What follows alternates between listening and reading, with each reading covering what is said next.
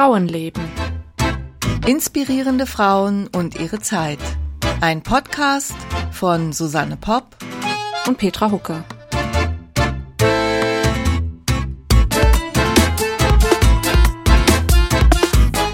Wird ja dann heute so ein bisschen eine Sonderfolge. Ja, eine Sonderfolge. Ich habe gerade schon äh, zu Petra gesagt, dass sie doch wahnsinnig interessiert an Champagner ist. Absolut. Du trinkst ihn immer zum Frühstück, oder? ja, deswegen heißt es doch Champagnerfrühstück. Sektfrühstück ja. heißt's, oder? Hm. Sektfrühstück. Ja, hallo, also liebe Hörerinnen, liebe Hörer, heute mal ganz offiziell. Ja, das oder wird, auch Bonjour. Oder Bonjour, genau. Das wird tatsächlich ein bisschen eine besondere Folge, weil heute geht es um Madame Clicquot oder auch bekannt als Veuve Clicquot. Und wer das ist übrigens keine Werbesendung. Nee, ist keine Werbesendung. Doch, ist doch eine Werbesendung. für dein Buch. Ist eine Werbesendung für mein Buch, weil es ist tatsächlich soweit. Also ähm, das Buch erscheint als, also das Buch, äh, jetzt sage ich mal den Titel. Also ja, das heißt ähm, Madame Clicquot und das Glück der Champagne und erscheint im Rohwald Verlag und zwar in gedruckter Form, Form am 17. November 2020 und als E-Book am 1. November 2020. Und das ist also jetzt recht bald, ne, nach Veröffentlichung dieser Podcast-Folge. Mhm. Und ja, das Erscheinen des Buchs ist auch ein Grund dafür, warum wir gesagt haben, dass wir die auch mal vorstellen, die genau. Madame Clicquot, Madame Man kann es jetzt auch schon vorbestellen, habe ich auch schon gemacht. Also bei mir wird's dann hoffentlich direkt am, am 17., vielleicht auch schon am 16., da habe ich Geburtstag. Das wäre wunderbar, wenn es dann schon ankommen würde. Oh, das wäre natürlich äh, speziell. Ähm, ja. ja, ich habe es auch vorbestellt, aber ehrlich gesagt nur als E-Book. Ja gut, du kennst es ja auch schon. ich habe gedacht, ich muss doch jetzt mal mein E-Book bestellen. Ja.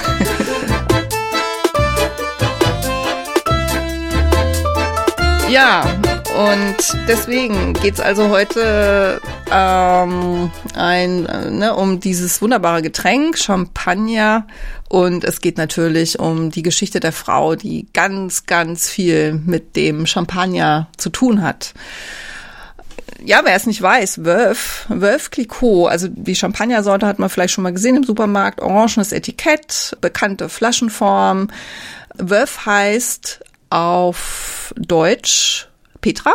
Was heißt Wölf? Wölf heißt auf Deutsch Petra. Nein, Wölf heißt auf Deutsch äh, die Witwe. Genau, die Madame Clicquot war eine Witwe. Und als Witwe konnte sie dann eben auch die Firma ihres Mannes übernehmen. Das ist das ganze Geheimnis dahinter. Mhm. Ich wollte aber jetzt, bevor wir jetzt auf das Leben von der Madame eingehen. Ich muss da ein kleines bisschen aufpassen, weil ich will ja auch meinen Roman nicht spoilern, ja. Ja. Aber das Gute ist, dass ähm, dass, dass im Roman eigentlich nur ungefähr zehn Jahre ihres Lebens erzählt werden. Und sie ist ja wesentlich älter geworden. Und äh, die Geschichte des Champagners fängt auch schon vor ihr an. Und da wollte ich wenigstens so bisschen was dazu sagen. Und zwar ähm, hat man schon öfter mal gehört, dass ein gewisser Dom Perignon den Champagner quasi erfunden haben soll. Ja, also mhm. der hat im 17. Jahrhundert gelebt, stimmt aber eben auch nicht so ganz. Also Dom Perignon ist bis heute eine bekannte Champagnermarke, die dann von einem großen hm, Champagnerhaus äh, übernommen wurde. Dom Perignon hat wirklich gelebt. Also das war ein Mönch im, acht, im ähm, der ist mh, hm, Ende des 17. Jahrhunderts irgendwann geboren. Also oder Mitte, er starb 1715, das weiß ich, das Geburtsdatum habe ich jetzt nicht äh, gegenwärtig. Und er war ein Zellerar eines Klosters, das Kloster hieß Haute-Villiers. Ein Zellerar, das ist sowas wie ein Kellermeister oder sowas? Ja, er war, glaube ich, auch einfach insgesamt dafür zuständig, dass ähm, Geld reinkam. Also dass sie ne, auch mit mit ihren, dass sie Geld verdient haben in dem Kloster. Okay. Und er war auch eben für den Keller zuständig. Für der, also ne, die die Brauerei. Also viele Klöster haben ja auch Bierbrauereien und ja. dort in Haute-Villiers war es eben äh, Wein. Also die haben Wein hergestellt und auch verkauft. Und er hatte das große Problem, dass, dass der Wein bisweilen so gebitzelt hat. Ja, also da war irgendwie Kohlensäure drin. Er hat das nicht Kohlensäure genannt und er wusste auch nicht genau, was das ist und wo es herkommt. Er hat es dann Teufelswein genannt. ähm, weil diese, dieses, was wir am Champagner oder am Sekt so lieben, ja, also dieses Bitzeln, ähm, die Plötli, wie der Schweizer hier sagt. Ich weiß nicht, ob ich das jetzt richtig ausgesprochen habe, aber die Schweizer Nochmal, wie heißt das? Die Plötli, die Plötli. ich buchstabiere das jetzt nicht. Okay. Die, die, die Plötli, die haben ihm also, die haben ihm also, äh, der wollte die gar nicht da drinnen haben in dem Champagner. Mhm. Ähm, das heißt, er hat eigentlich versucht, er hat nicht Champagner in dem Sinne gemacht, sondern er, er war jemand, der wohl recht gut darin war, verschiedene Weine zu mischen und Cuvées herzustellen, die also gut schmeckten. Aber er wollte äh, eigentlich diese das vermeiden, also ne, was den Wein zum Teufelswein machte, weil das galt also als äh, mangelhaft, ne, wenn der Wein so gesprudelt hat.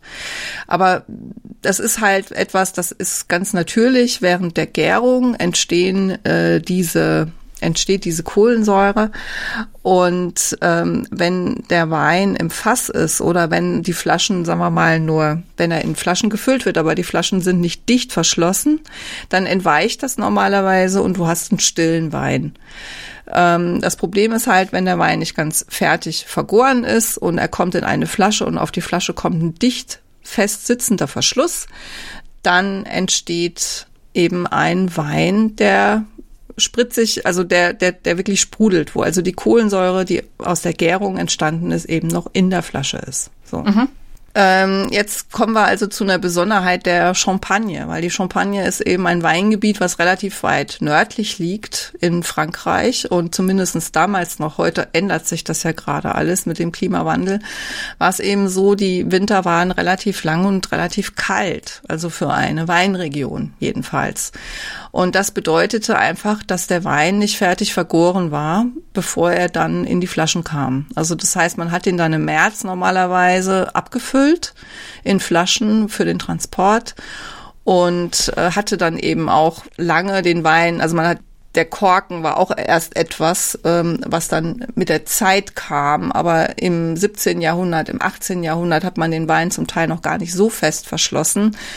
Ähm, aber in dem Moment, wo man halt anfing, den Wein wirklich fest zu verschließen in den Flaschen, entstand, weil der Wein eben nicht richtig vergoren war, weil der Winter so früh eingesetzt hat, weil der Winter so kalt war und er nicht weiter gegoren ist, entstand dann im Frühjahr beziehungsweise in den Monaten, in denen der Wein dann in den Flaschen war, entstand dann die Kohlensäure.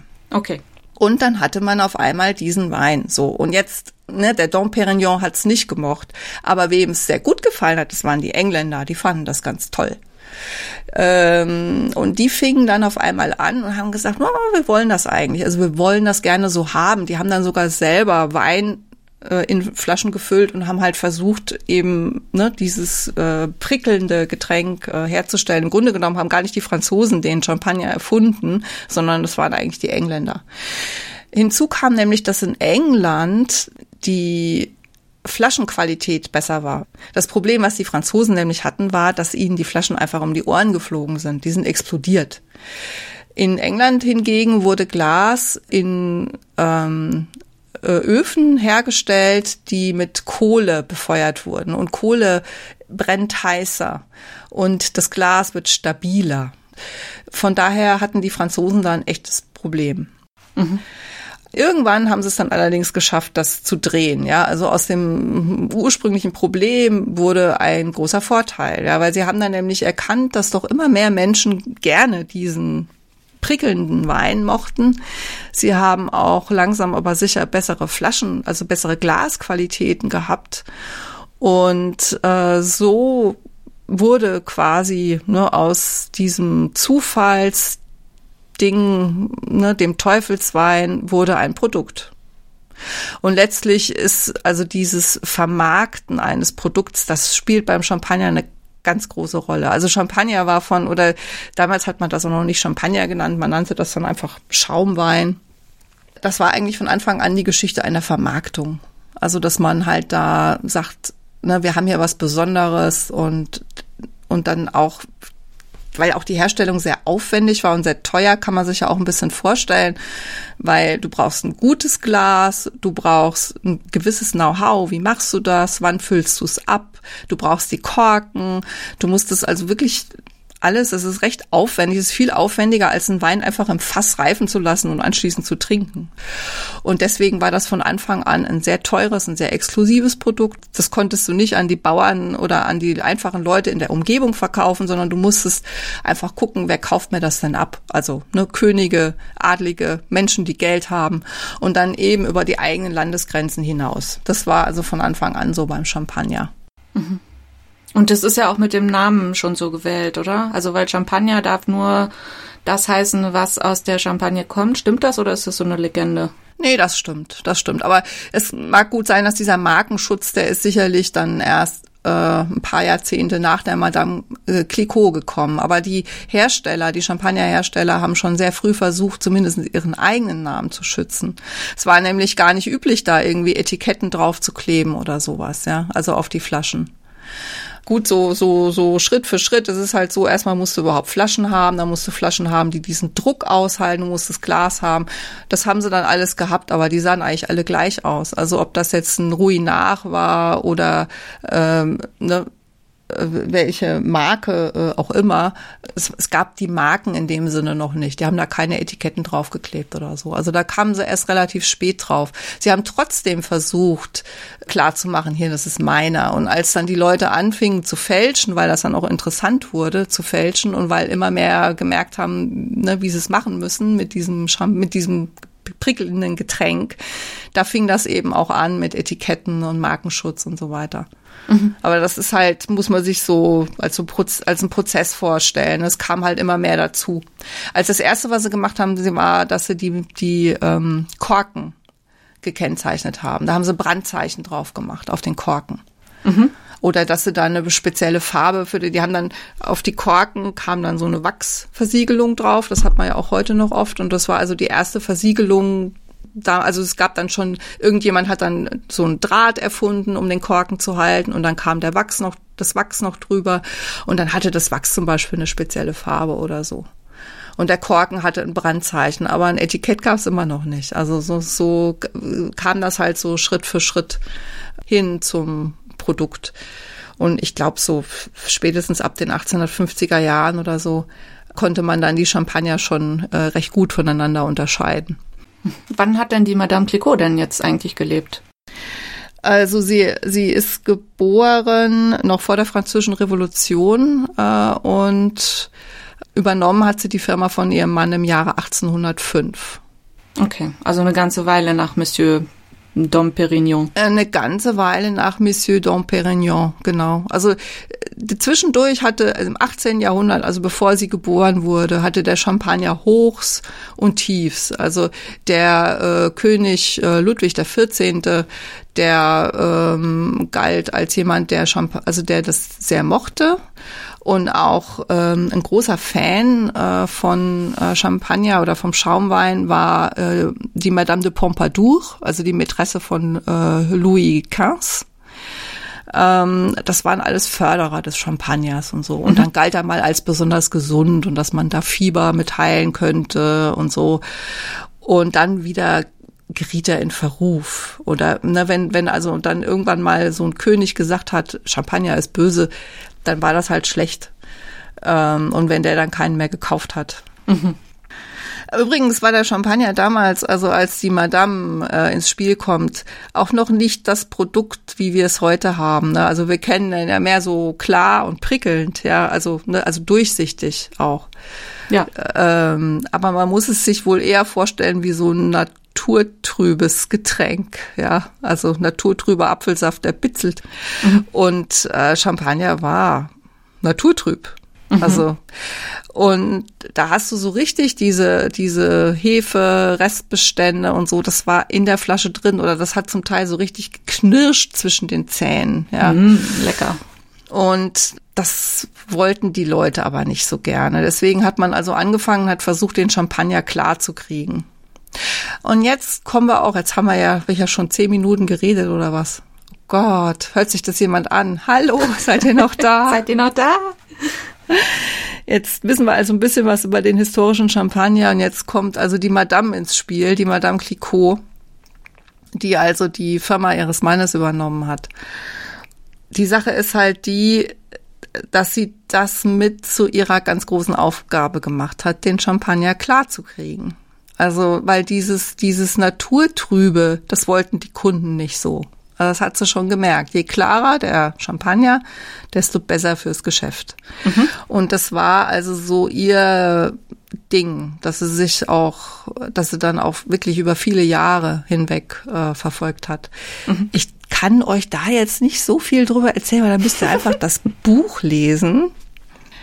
Aber ich meine, klar, wer jetzt Wikipedia nachschaut oder so, da wird das auch so rausfinden was also ihre ganz große äh, Erfindung war.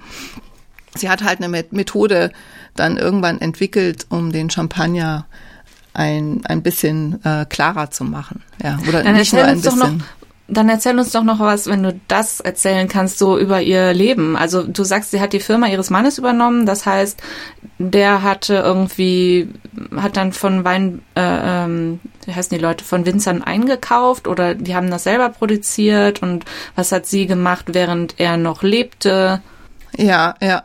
Also ja, ihr Mann war äh, Weinhändler, also die die die Gegend der Champagne de Reims, also die Stadt aus in der sie lebte, hieß oder heißt heute noch Reims. ist eine Geschrieben R E I M S. M S genau, ist insofern eine ganz berühmte Stadt, weil dort die französischen Könige gekrönt wurden.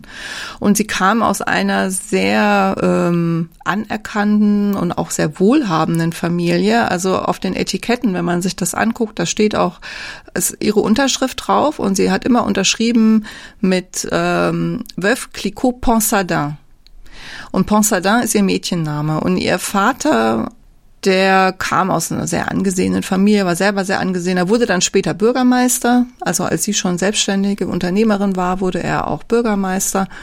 Und er war derjenige, der die bei den bei der letzten, bei der Krönung des letzten französischen Königs, der dort in dieser Kathedrale gekrönt wurde, war er noch dabei und hat das alles noch mitorganisiert. Also er war eigentlich so sozusagen ein Royalist, ja. Mhm.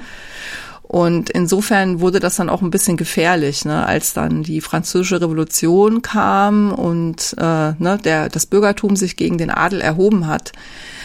Er war bürgerlich, er war kein Adliger, aber er hat sich halt immer ne, eher so auf die Seite der Adligen begeben. Das waren auch seine Kunden. Ja, er war Textilhändler und die Adligen waren seine Kunden und er hatte selber sehr viel Geld. Mhm. Und äh, er hat es aber irgendwie geschafft, ne, dann doch immer so doch noch auf der richtigen Seite zu stehen, ja. Aber es gibt trotzdem eine Geschichte, die auch im Buch vorkommt, die also aus der Kindheit äh, von der Madame Clicquot stammt und die mit der französischen Revolution zu tun hat. Also wo es dann auf einmal sehr gefährlich wurde für die Familie und auch für das kleine, damals noch kleine Mädchen. Ach, das erzähle ich euch jetzt nicht. Das müsst ihr jetzt nachlesen. Ein Cliffhanger nach dem anderen. Ja. Ein Cliffhanger nach dem anderen, genau. Ja, und ihr Mann wiederum kam auch, ne, das heißt so, ne, es, sie waren Nachbarn, also die müssen sich schon gekannt haben, als sie Kinder waren, sie und sie und ihr Mann. Und ähm, sie hat recht jung geheiratet, ich glaube, sie war 19, als sie heiratete und ihr, ihr Mann war eben der Sohn eines Weinhändlers und hat dann selber auch oder auch Wein und Textilien, das waren einfach die beiden Wirtschaftszweige. Die meisten Menschen, also die meisten Händler haben irgendwie beides gemacht. Also wenn sie richtig erfolgreich sein wollten, haben sie sich gar nicht mal nur auf eine Sache konzentriert. Und äh, es heißt sogar, dass der Wein am Anfang äh, oft bei den Textilhändlern so eine Dreingabe war. Ne? Also man hat dann irgendwie Textilien verschickt und dann hat man gleich noch so ein paar Flaschen Wein dazugelegt, so ungefähr, mhm. ja. So wie Aber, heute so ein Päckchen Gummibärchen. So, ja, genau. Aber ihr Mann ähm, hat, hat sich dann ganz und gar auf den Wein konzentriert. Also er hat dann den Textilien AD gesagt und wollte also nur noch Weinhändler sein. Sie waren keine Winzer. Also äh, das ist eine Eigenheit eigentlich des äh, Champagners, dass das ein handelsgetriebenes Geschäft ist und nicht unbedingt ein winzergetriebenes. Das heißt also, sie haben immer Wein eingekauft bei den Winzern und äh, haben entweder fertigen Champagner gekauft, also der bereits sprudelnd in den Flaschen war, oder das ist sogar das häufigere. Äh, sie haben den äh, Wein sozusagen halbfertig gekauft in Fässern und haben ihn dann eben selbst abgefüllt und haben den Champagner dann selbst produziert. Aber sie waren keine Winzer, sie haben keine, also sie hatten auch ein paar Weinberge und so, aber das war nicht das Allerwichtigste. Das, äh, du, du musst halt eben für diese aufwendige Champagnerherstellung brauchst du wahnsinnig viel Platz. Du musst große Keller haben und das hat nicht jeder Winzer auf dem Dorf. Hat also einfach gar nicht die Kapazitäten, um, um äh, Champagner herzustellen. Ja. Okay, also, also bei Wein ist es ja so, dass dann da drauf steht Chateau Dings da irgendwas und das ist mm. dann mhm. die Winzerei. Aber genau. beim Champagner steht halt Veuve Clicquot drauf und man weiß aber nicht von wem das, also von welchen, von welchen Weinbergen das stammt. Genau, du hast das genau richtig zusammengefasst. So ist das, ja. Aha. Also wenn du durch die Champagne fährst, dann siehst du jetzt schon Weinberge, da steht dann, dann dran irgendwie Ruinart oder da steht dann dran Moët oder da steht dann dran Veuve Clicquot, ja. Also, also wir produzieren für die. Sozusagen. Ja, mhm. ja, oder das sind dann zum Teil schon auch Weinberge, die im eigenen Besitz sind. Aber die würden nie im Leben ausreichen, um diese wahnsinnigen Mengen zu produzieren, die die produzieren. Die kaufen zu. Mhm.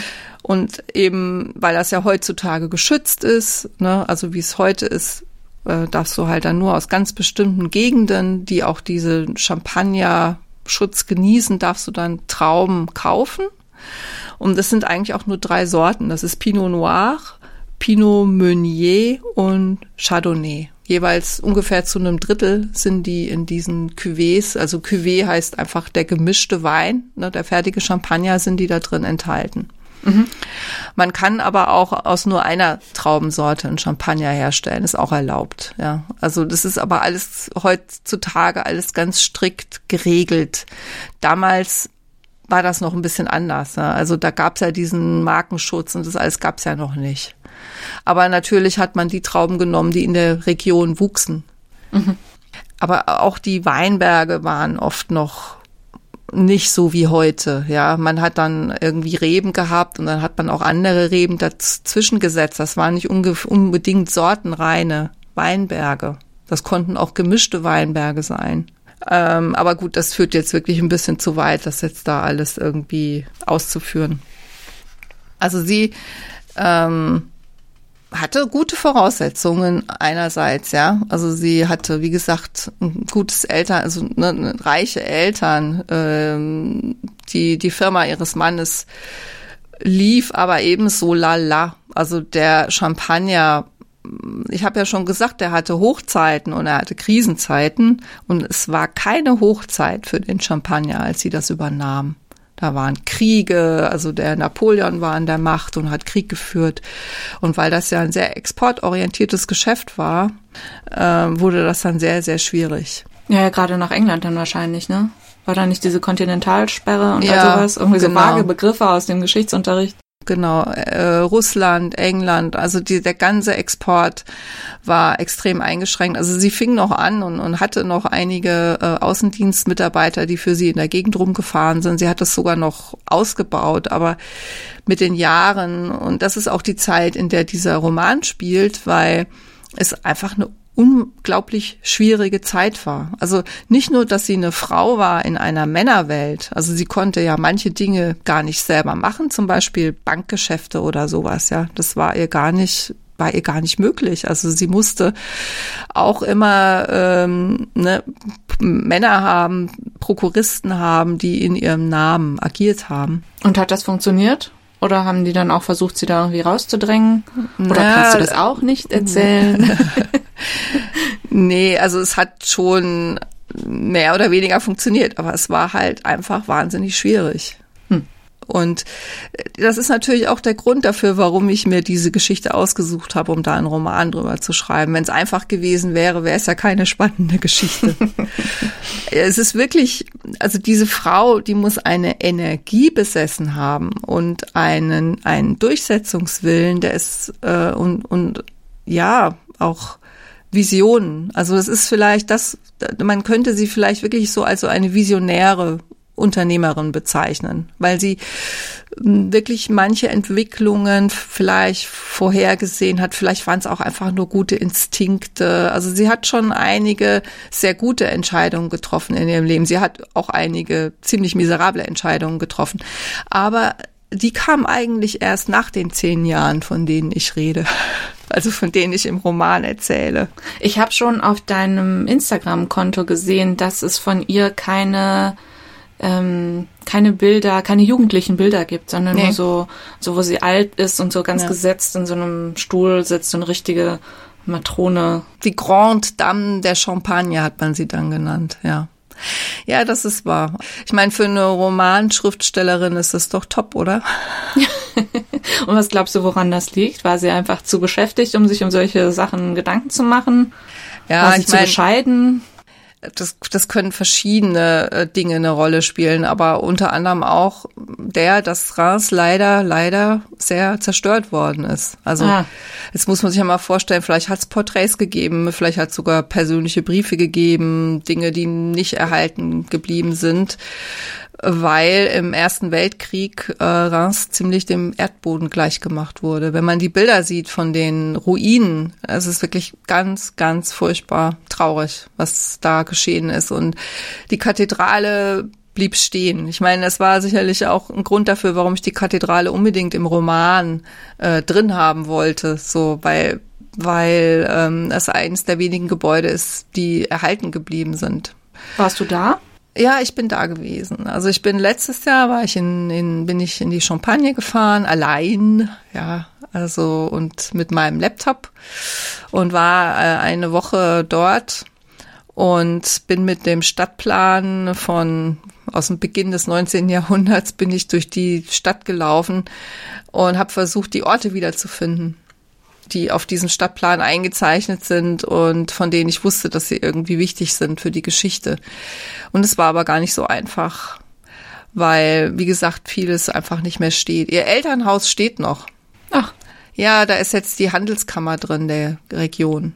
Mhm. Deswegen steht das noch. Aber ich konnte jetzt nicht reingehen, aber innen drin dürfte auch kaum noch etwas so sein, wie es damals war.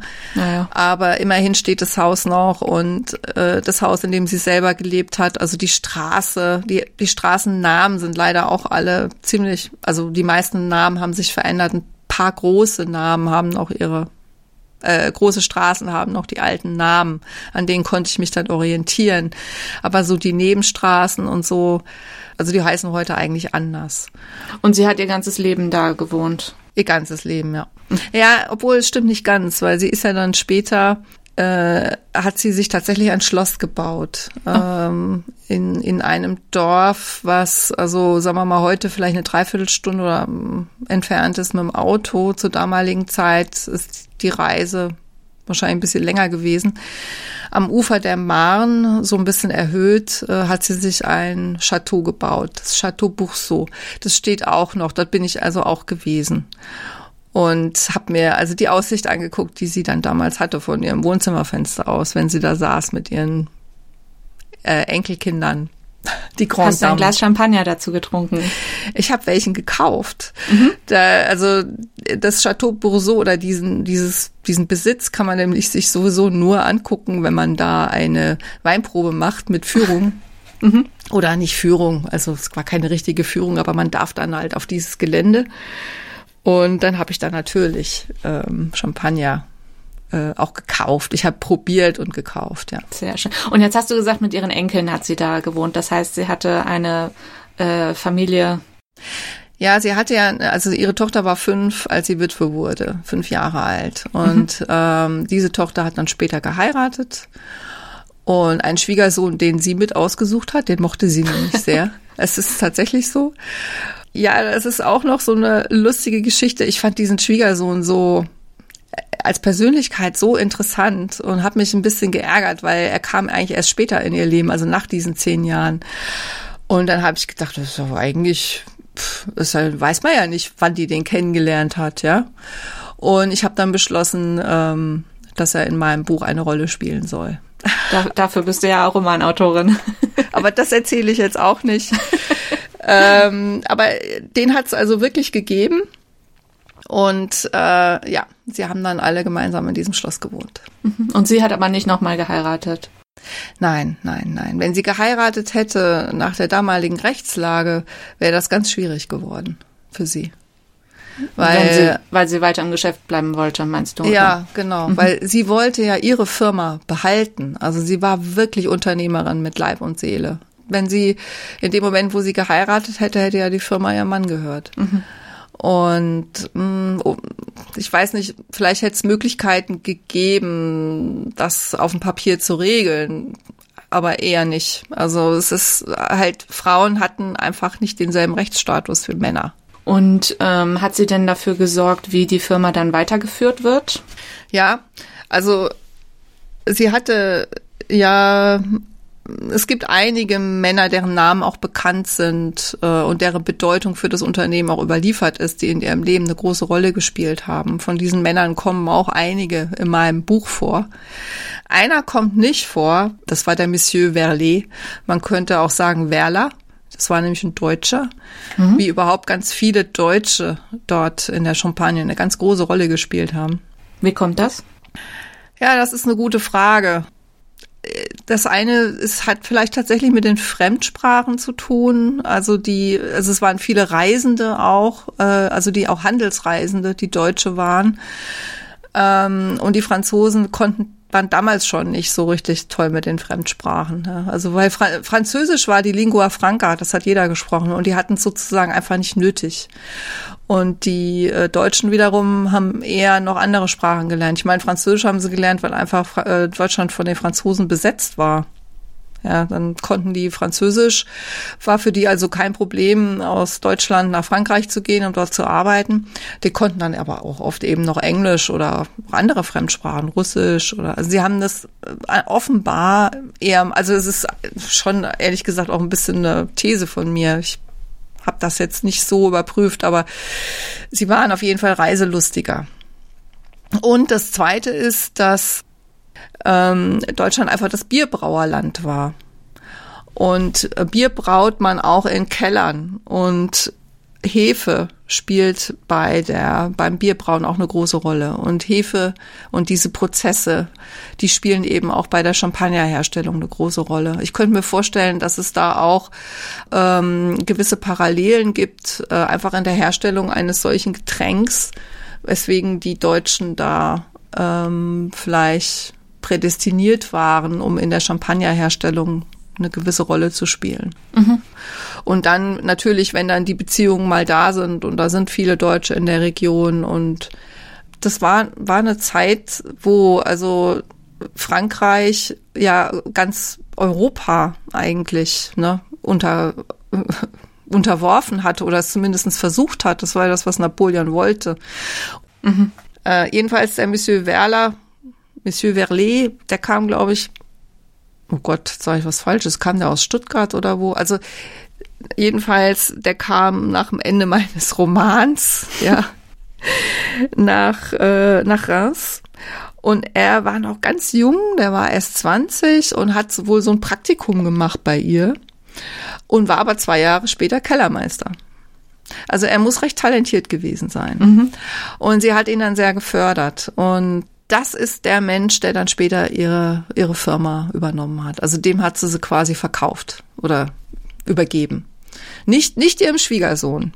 Ganz wichtig. Den hat sie geliebt, aber das war wohl mehr so ein PR-Mensch. Also der war gut fürs Image, aber nicht unbedingt gut, um die Firma zu führen. Also Aha. deswegen hat sie jemand anderen gebraucht, der die Finanzen irgendwie besser unter Kontrolle hatte. Und das hatte der Wähler wohl. Also er hat sie dann wohl auch aus der einen oder anderen finanziellen Notlage, in die sie geraten war, weil sie etwas zu mutig war, Also sie war ja sehr mutig in ihren Entscheidungen. Und sie hatte dann äh, sich auch hatte eine Bank gegründet und hat also ihr Geschäftsfeld ausgeweitet und das ging nicht hundertprozentig gut. Und da hat der Monsieur Werler wohl eingegriffen und hat sie auch gerettet sozusagen. Mhm. und das ist sicherlich auch ein Grund dafür warum er dann also so ein gutes Standing bei ihr hatte ja, aber mm, da bin ich jetzt gar nicht mal so hundertprozentig top informiert, weil das war ja dann alles später. Und jetzt hast du gesagt, sie war mutig. Sie muss ja auch äh, visionär, hast du gesagt, war sie. Was weißt du, was weiß man denn noch so über ihren Charakter? Also gibt es zum Beispiel Briefe, die überliefert wurden? Nee, du hast schon gesagt, das ist alles verbrannt, aber weiß man irgendwie, was sie so für eine, für eine Frau war, auch privat? Ja, also es stimmt nicht ganz, dass alles verbrannt ist. Also die Firmenunterlagen, da ist ziemlich sogar ne, wenn man mal bedenkt, dass das ja 200 Jahre her ist oder mehr als 200 Jahre, da ist sogar relativ viel erhalten und das ist sogar ziemlich gut erforscht. Also da gibt's ähm, auch zum Beispiel eine Doktorarbeit, die hatte ich auch auf, auf Französisch. Das war echt meine absolut schwerste Quelle, aber sie befasst sich eben genau mit diesen zehn Jahren und wertet halt so Kellerdaten aus, ja. Deswegen musste ich mich damit auseinandersetzen. Und ähm, aus der, also so Briefe und so Geschäftsbriefe sind sogar relativ viele erhalten. Aber privat eben nicht. Also die Privatkorrespondenz. Da, da weiß man nicht, eben nicht ganz so viel. Also was sie für ein Mensch war, kann man trotzdem, ich meine, ich habe natürlich, war natürlich auch bei Wölf Clicquot und äh, wenn du da eine Führung mitmachst, also dann war sie nicht nur visionär, sondern ne, also große Heldin. Ja, sie war eine große Heldin. Ich muss sagen, ich habe jetzt auch eigentlich während meinen Recherchen nichts gefunden, was dieses Bild so wirklich erschüttert hätte. Also man, man gewinnt den Eindruck, dass sie auf jeden Fall eine gute Menschenkennerin gewesen sein muss weil sonst hätte sie nicht so viele so gute Personalentscheidungen getroffen, weil sie hat sich immer für die richtigen entschieden. Also sie hat sich immer für die entschieden, die die Firma irgendwie vorangebracht haben. Und ich finde, das ist das ist auch eine eine Qualität. Und ähm, ganz bemerkenswert ist, dass sie ja ein ganz großes Firmengeheimnis gehütet hat, weil sie hat ja herausgefunden, wie sie ihren Champagner so klar kriegt wie kein anderer sonst. Und dieses Geheimnis, ja, ich meine, das muss man sich mal vorstellen, ne, das war ja keine, ne, das war eine Kleinstadt letztlich und die Champagne ist eine kleine bäuerliche Region. Auch wenn dort äh, in Reims in der Kathedrale die Könige gekrönt wurden, das ist trotzdem Land, ja. In so einer Gegend so ein Geheimnis zu bewahren, da gehört schon eine Menge dazu. Also ich könnte mir vorstellen, und so wird es natürlich auch bei Veuve Clicquot erzählt, dass sie dass sie sich halt sehr eingesetzt hat für ihre Mitarbeiter und dass sie sehr ähm, also da auch eine große Verantwortung gefühlt hat, dass sie die auch gelebt hat und äh, dass das ein Grund dafür war, warum ihr so viel Hochachtung entgegengebracht wurde und warum sie dieses Geheimnis so lange, dieses Firmengeheimnis so lange nicht an die Öffentlichkeit kam und die ganzen Konkurrenten sich die Haare gerauft haben, wie die das macht. Ja, da muss ja nur mal einer irgendwie von der Konkurrenz kommen und so tun, als möchte er da arbeiten und äh, genau. sieht dann, wie es funktioniert und gibt's weiter. Also ich kann mir vorstellen, dass sie sich da keine Illusionen gemacht hat. Also sie muss gewusst haben, dass es irgendwann ans Licht kommt. Und wann ist ja, es denn dann ans Licht gekommen? Ja, das war ja so. An, das ist jetzt die Frage, wann es genau erfunden wurde, aber das hat wohl irgendwas zwischen fünf und zehn Jahre gedauert. Mhm. Und äh, wenn man heute eine Flasche Winzersekt öffnet oder eine Flasche Champagner, da steckt da in jeder ein klein bisschen Madame Clicquot drin. Weil es wird bis heute so gemacht, äh, wie sie das damals, also natürlich mit Maschinen und Profis, also ne, kann man sich ja vorstellen, ne, dass das also nicht mehr alles von Hand gemacht wird. Aber das Prinzip ist immer noch dasselbe. Schön, das ist doch irgendwie ein schönes Erbe. Also ich finde, es ist ein fantastisches Erbe, ja. Deswegen muss auch jeder dieses Buch lesen. und eine Flasche Champagner dazu köpfen. Ja, genau. Das habe ich, das haben wir natürlich dann auch gemacht. Also wir haben vorher ehrlich gesagt immer Winzersekt getrunken, bevor ich angefangen habe, das Buch zu schreiben. Und wir haben dann immer öfter Champagner gekauft. Und ich muss zugeben, ja, es schmeckt gut. Also gerade der Wölf Clicquot Champagner schmeckt mir also auch sehr gut, ja. Aber zuerst bitte das Buch kaufen. Ja, genau. Und wenn dann noch Geld übrig ist, dann den Champagner. Genau, genau. Jetzt muss ich mal gucken, ob ich eigentlich noch irgendwas erzählen wollte. Hast du noch irgendwelche Fragen? Was passiert in deinem Buch? gibt es eine Liebesgeschichte? Ja, es gibt auch eine Liebesgeschichte, ja. Die du Ja, uns ja. aber natürlich nicht verrätst. Will ich auch gar nicht wissen. Nein, nein. Ähm, ja, es gibt alles. Es gibt Dramen, es gibt auch Familiendramen und Ein Unwetter auf dem Weinberg, äh, ja, so Könige, an, Prinzessinnen. Oh ja, oh ja, oh ja, natürlich. Also ne, Napoleon kommt vor und seine seine Josephine Bonaparte kommt vor. Die spielen also eine Rolle. Aber da musste ich gar nicht so sehr in die Trickkiste greifen, weil tatsächlich die Familie Ponsardin mit äh, Napoleon Bonaparte bekannt war. Also Jetzt habe ich noch eine Frage. Wie hieß sie eigentlich mit Vornamen? Sie hieß ja nicht Madame. ah nee, du hast recht. Sie ist Barb Nicole. Barb Nicole. Genau, Babuschka. Nein, Barb. Äh, Babuschette, Babuschette. Oh, das ist aber niedlich. Ja, süß, gell?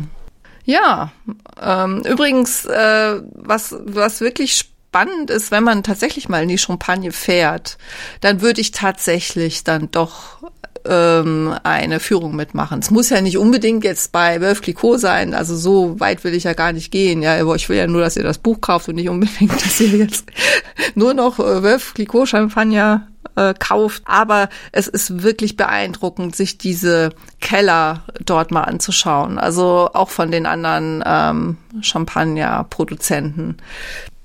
Es ist halt eine Gegend, äh, in der viel Kalk abgebaut wurde. Das haben schon die Römer gemacht. Und aus diesen ehemaligen Kalkabbaustollen, die haben also quasi, wenn du so willst, senkrecht in die Erde rein gebohrt und ge gehauen. Und dann hat man diese Kavernen, die da entstanden sind, haben dann die Champagnerhersteller später miteinander verbunden, einfach durch Tunnel. Und auf diese Weise sind riesige Keller entstanden. Das ist ein Kilometer, wirklich kilometerweites Netzwerk von Stollen und Höhlen und Kellern. Und da liegen dann überall die reifenden Flaschen drin. Und überall, alles ist voll mit Champagnerflaschen. Also es ist wirklich beeindruckend, wirklich beeindruckend. Und in Epernay ähm, bei Moet Chandon, Moet war ein ganz großer Konkurrent von, von meiner Madame, also äh, der kannte tatsächlich auch, äh, Jean Moet kannte tatsächlich Napoleon auch persönlich, weil die irgendwie auf derselben Schule gewesen sind, irgend so eine Militärakademie waren die. Und äh, später dann, also ein paar Jahrzehnte später, hat Moet dann wirklich Eisenbahn Gleise direkt in die Keller hinein verlegt. Also so groß war das, dass da die Eisenbahn direkt reinfahren konnte und dann konnten da, die da die Champagnerflaschen aufladen und direkt in alle Welt transportieren. Also es ist ja, es ist wirklich wirklich interessant. Also äh, von der Seite her lohnt sich das absolut, sich das einfach mal einfach mal anzugucken. Und Was ist die beste Jahreszeit? also ich war im September da, ganz kurz vor der Lese. Und äh, das ist bestimmt eine gute Zeit, äh, weil, weil dann, ja, färbt sich das alles schon ein bisschen so äh, einfach herbstlich. Und da, da gibt's ja auch m- m- große Wälder und so. Das ist, das ist dann schon ganz schön. Also ich kann es nicht so sagen, ja, aber, aber Herbst ist auf jeden Fall immer gut. Das Sommer ist bestimmt auch schön. Ach, wahrscheinlich. Also Winter, ich komme ja selber aus einer Weingegend, ja. Und ich finde im Winter, wenn, wenn es wirklich sehr, sehr viele Weinberge gibt, dann kann das manchmal so ein bisschen was Tristes kriegen mit diesen ganzen langen Reihen, die ja dann gar nichts Buntes und Farbiges mehr an sich haben, sondern einfach nur lange Reihen von Weinbergen, die da irgendwie die Hügel bedecken, ja. Ja. Von da muss es dann schon ich- ordentlich schneien wahrscheinlich, damit es wieder schön romantisch aussieht. Es schneit ja heutzutage nicht mehr, also Nee. von daher.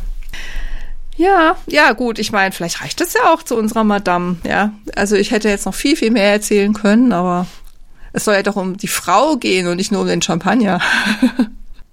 Und wie gesagt, also ab 1.11. dann gibt's es als E-Book, ab 17. November 2020 gibt's es gedruckt und ich freue mich, ja, vielleicht kriege ich ja dann auch ein bisschen Resonanz, wenn es der ein oder andere äh, gelesen hat. Ja, schreibt uns, schreibt Susanne unter äh, Susanne at frauenlebenpodcast.de. Genau. Oder Richtig. auf Instagram, Susanne Pop. Da weiß genau. ich doch, genau. Und das, das O ist aber eine Null. Genau, at aber Susanne Pop auf Instagram, genau, wir schreiben es nochmal dazu. Das O ist eine Null, ja, weil die andere Susanne Pop war schon war weg. schon vergeben, ja. aber da hast du jedenfalls auch schon jede Menge Fotos von, von Champagner und äh, über dein Buch veröffentlicht. Ja. Ein paar Zitate genau, auch schon, genau. könnt ihr schon mal schauen. Ja, und ähm, ja, das, das Buch von der von der Petra, was ja dann nächstes Jahr kommt, da machen wir das dann auch, gell? Ja, da, da machen wir dann auch eine da gibt's dann auch so, gibt's dann auch so eine Folge dazu. Das ist ja wieder wiederum eine andere andere tolle Frau. Nein, also Madame Clicquot oder Veuve Clicquot war wirklich eine äh, wirklich eine tolle Frau. Über die jetzt ein Buch geschrieben hätte oder nicht, äh, ist das auf jeden Fall eine spannende Geschichte. So, ja, dann belassen wir es doch mal dabei, oder? Jawohl. Müssen wir noch was sagen? Nö, ich glaube, jetzt haben wir alles gesagt, oder? In 14 Tagen sehen wir uns wieder. In 14 Tagen. Bis dahin. Tschüss. Tschüss.